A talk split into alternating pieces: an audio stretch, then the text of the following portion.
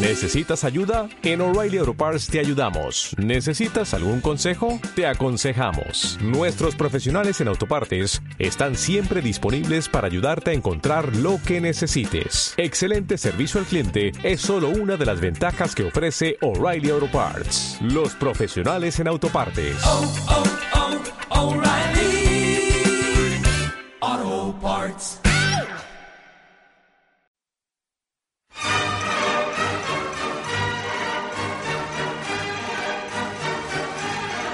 Tiempo de zarzuela.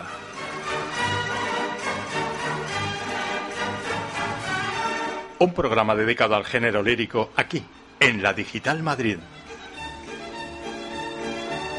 Dirige y presenta Germán García Tomás. Les dejamos con Tiempo de zarzuela.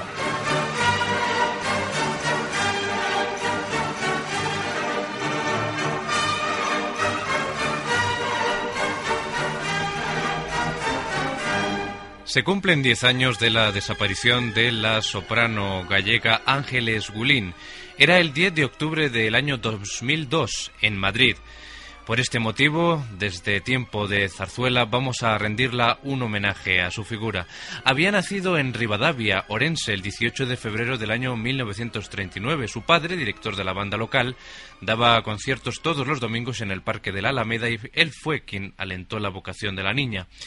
Cuando contaba tan solo ocho años, la familia emigró a Montevideo y en esa ciudad se fue formando lentamente. No tuvo otro maestro que su padre. Como enseñanza práctica, escuchaba embelesada discos de dos grandes eh, sopranos del momento, Renata Tebaldi y María Calas, ambas enfrentadas en los escenarios de ópera. Pasó toda su adolescencia estudiando para dominar su poderosa y gruesa voz hasta poderla hacerla eh, viable para el canto. El primer contacto con el público lo tuvo a los 19 años en el Teatro Solís. Actuaba en él una compañía de ópera y la noche en que estuvo anunciada la flauta mágica de Mozart, cantada en italiano, la soprano encargada de la Reina de la Noche había enfermado. Esto se presentaba como oportunidad para nuestra homenajeada hoy. Algún aficionado hizo que llamaran a Ángelas y esta cantó la difícil aria de la Reina de la Noche con general aplauso en las cuatro funciones anunciadas. Luego representaría Lucia de la Mermur de Donizetti para soprano dramática, eliminando las partes de sobreagudo. A ella siguieron dos obras de género lírico español, la ópera marina y la zarzuela Marusa. Animada siguió cantando. El embajador austríaco Ernst Kalmer, que la había escuchado admirado, consiguió que tanto su país como la embajada alemana se interesaran por ella. Y así lo hicieron. Por esos días había contraído matrimonio con otro cantante novel del momento, el barítono madrileño Antonio Blancas. Juntos llegaron a Alemania con más ilusiones que realidades, algo parecido le había pasado a Pilar Lorengar también, cuando eh, emigró a, a Alemania. Las dificultades parecían inalcanzables hasta que él, eh, su marido, ganó el concurso de canto de Múnich. Encontrándose en Düsseldorf, donde Blancas había conseguido un contrato fijo, Ángeles dio una audición. Causó una impresión tan excelente que hizo su debut con la ópera Simón Bocanegra de Verdi y seguidamente su primera caballería rusticana de Pietro Mascagni. Vamos a empezar a escuchar la voz de Ángeles Culín con una de las cuatro únicas grabaciones discográficas que de Zarzuela realizó. Estamos hablando de Los Gavilanes, la zarzuela en tres actos, eh, ambientada en la Provenza francesa, con libreto de José Ramos Martín y música del compositor de Jofrín, Jacinto Guerrero. Van a ser eh, dos números los que escuchemos. Eh, la marcha Amigos siempre amigos del acto segundo junto al coro y el dúo de Adriana y Rosaura que cantará junto a la soprano María Orán.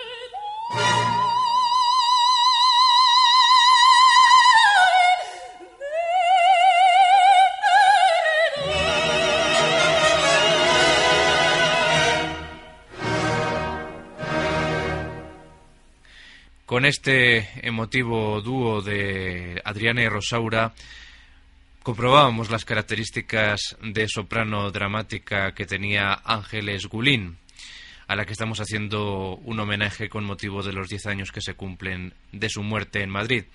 Hasta que interpretó Simón Bocanegra y Caballería Rusticana, Ángeles Gulín no había descubierto su disposición para los personajes dramáticos. Fue a partir de haber ganado el primer premio en el concurso de voces verdianas de Busetto en el año 68 cuando entró decidida en su repertorio. Solicitada por diversos teatros, le llegaron los primeros triunfos con algunas obras olvidadas de Verdi como Il Corsaro. El reconocimiento unánime lo conseguiría en la Fenice veneciana con las óperas Nabucco, Manon Lescaut y La Walli. Su nombre llegó al resto de los teatros italianos y a los de Alemania. Pronto interpretó óperas belcantistas como Lucrezia Borgia, María Estuarda o La Donna del Lago, que exigen una voz de soprano dramática con amplio registro en la coloratura. Fue especialmente admirada en los teatros italianos donde interpretó gran parte eh, de su amplio repertorio un repertorio que estuvo reconocido básicamente por haber eh, eh, interpretado las óperas del joven Verdi, como hemos eh, dicho antes, Oberto, Il Corsaro o Macbeth. Vamos a seguir escuchándola con otra grabación de las cuatro que para la Casa Columbia grabó entre los años 1968 y 1973. Va a tratarse de la zarzuela con características operísticas, eh, casi de verismo italiano. Tiene estética la leyenda del beso de los maestros Soutullo y Bert. Vamos a escucharla primero en eh, la aparición del personaje de Amapola en el acto primero, cantando su canción, y eh, en el acto segundo escucharemos la vibrante zambra junto al coro. Amen.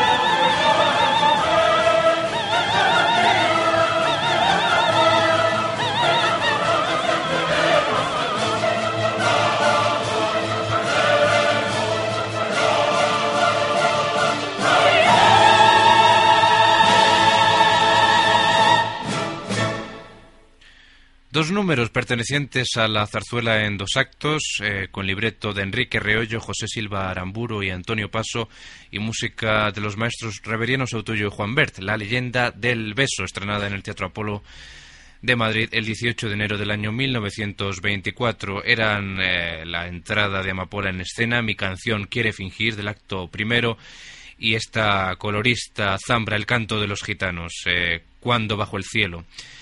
Eh, ambas intervenciones del personaje de la gitana Amapola en la voz de nuestra homenajeada hoy aquí en tiempo de zarzuela, Ángeles Gulin. Y vamos a continuar eh, repasando las eh, grabaciones de Zarzuela. Únicamente dejo cuatro para el sello Columbia y la siguiente es otra obra de los maestros Soto y Bert. La del Soto del Parral, una obra que cumple ahora 85 años de su estreno en el Teatro de la Latina en 1927. Obra típica de Alpargata, digamos zarzuela regionalista también con estética eh, del verismo italiano. Vamos a escuchar ahora a Ángeles Gulín acompañada de su marido Antonio Blancas, que le acompañó en las cuatro grabaciones de Zarzuela, tanto en Los Gavilanes como en la del Soto, como en La Leyenda del Beso y en la otra grabación de Zarzuela que escucharemos eh, pasados unos minutos. Vamos a escucharles en el dúo de Aurora y Germán del acto segundo, una de las versiones quizá mejor interpretadas de uno de los dúos más bellos y más emocionantes de nuestro género lírico.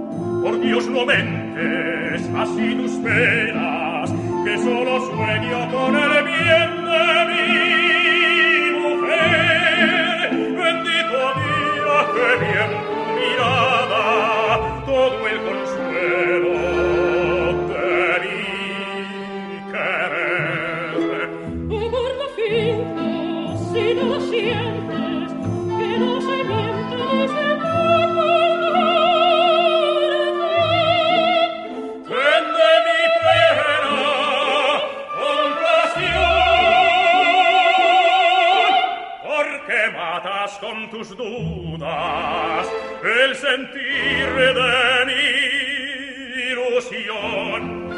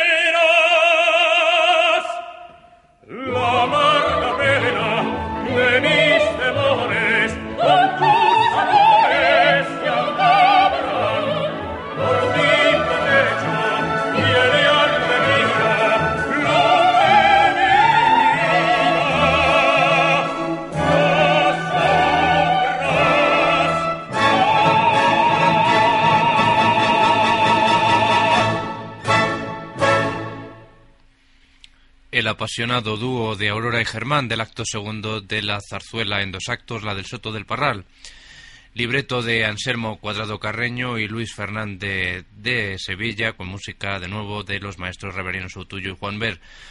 Obra ambientada en la Segovia de mediados del siglo XIX, una obra de altos vuelos líricos con influencias de verismo italiano dentro de la catalogación de lo que se denomina zarzuela eh, costumbrista, regionalista o de alpargata.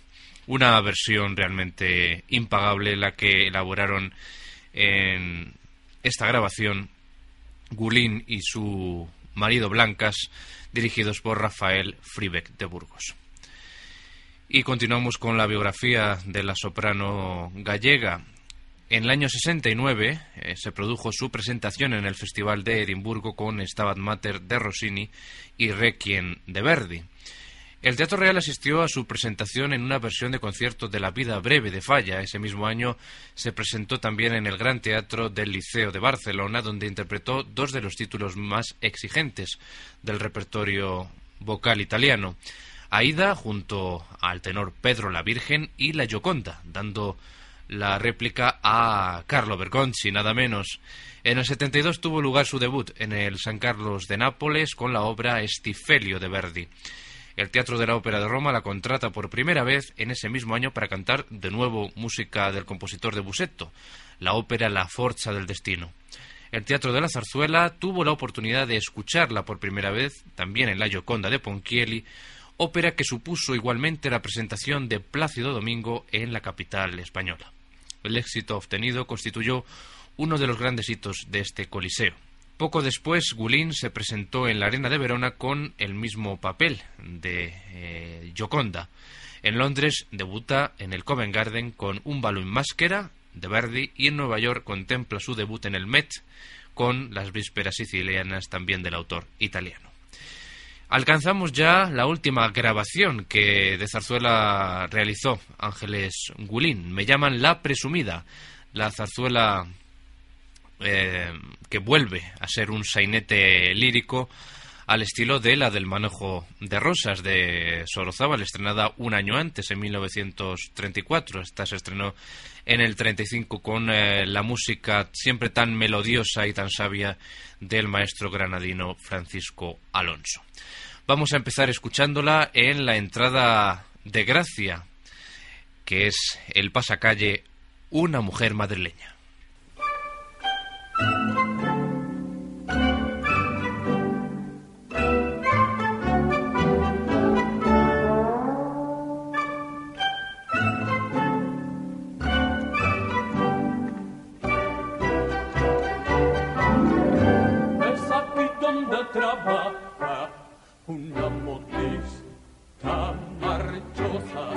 Nombre tiene gracia y es la gracia de Madrid.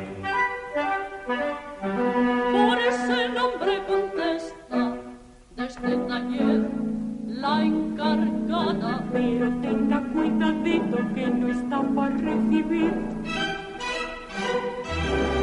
Usted sabe que buscan, eso pregunto yo a mí me hace huella y a mí ¡Ay,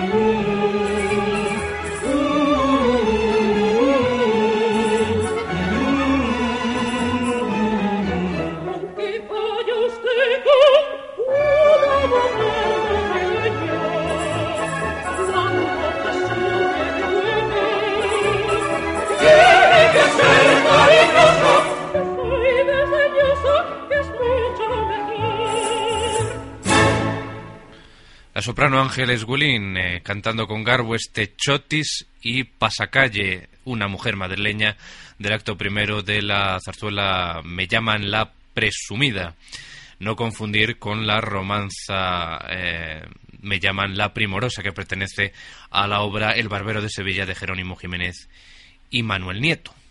Sainete lírico en tres actos, con eh, texto original de Francisco Ramos de Castro y Anselmo Cuadrado Carreño, música del maestro Alonso, estrenada en el Ideal de Madrid el 4 de diciembre del año 1935, una zarzuela que vuelve a resucitar los aires eh, de sainete madrileño, con eh, situaciones, personajes y actualidad de la época de los años 30, las clases proletarias, las clases obreras están representadas eh, en, esta, en esta obra y también en su anterior, digamos, hermana, la del manojo de rosas de Sorozábal, que forman lo que podemos considerar como eh, el sainete lírico moderno, también junto a la chulapona de Moreno Torroba. Vamos a escuchar ahora a nuestra invitada, Ángeles Gulín, acompañada de Pedro la Virgen, uno de los tenores con los que interpretó también óperas en los escenarios líricos. Será en el dúo de Gracia y Pepe.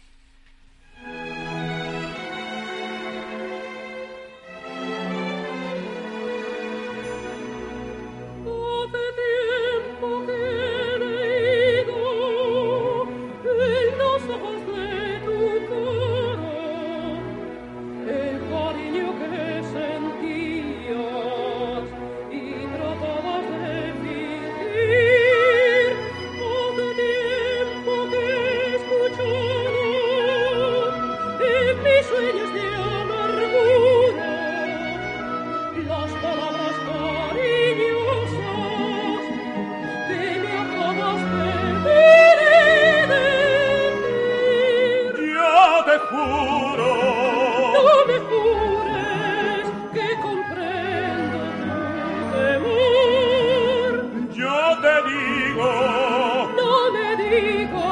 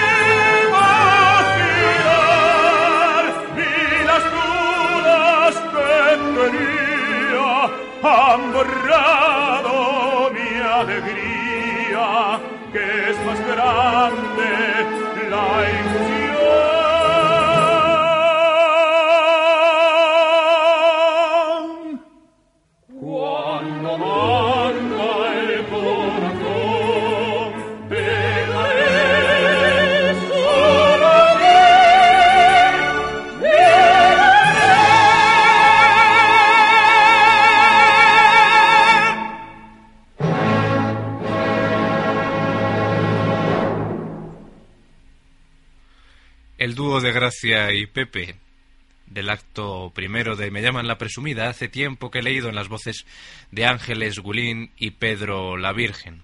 Y concluimos la biografía de Ángeles Gulín. Aunque se viera alterada en ocasiones por una insuficiencia renal, su voz poderosa se impuso en Europa y América al lado de las grandes figuras. El Teatro de la Zarzuela fue testigo de su retirada definitiva de la escena. En el año 80 intervino en el estreno absoluto de la ópera El Poeta, de Moreno Torroba, junto a Plácido Domingo. Su última actuación para la escena tuvo lugar en el año 87 con la ópera Mefistófeles de Arrigo Boito, junto a Montserrat Caballé. Un año antes se había sometido a un segundo trasplante de riñón como alternativa a su grave dolencia renal, y por cuya causa su carrera artística estaba sufriendo importantes limitaciones al tener eh, que ser tratada con sesiones de diálisis.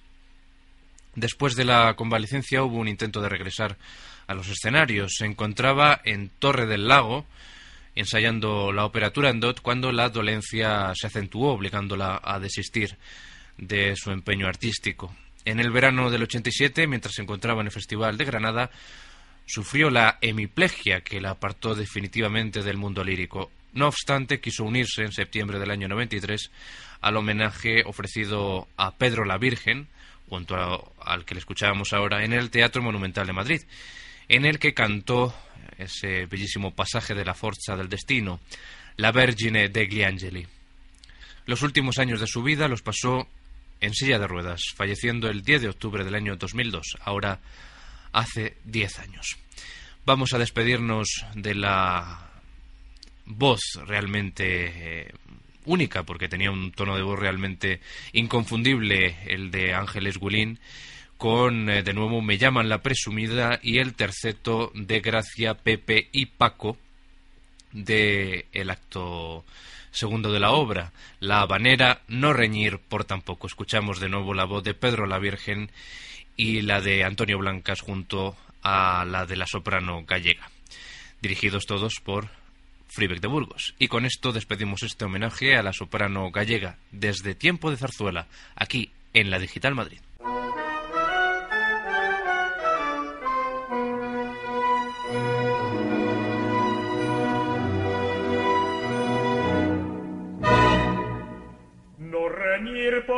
Por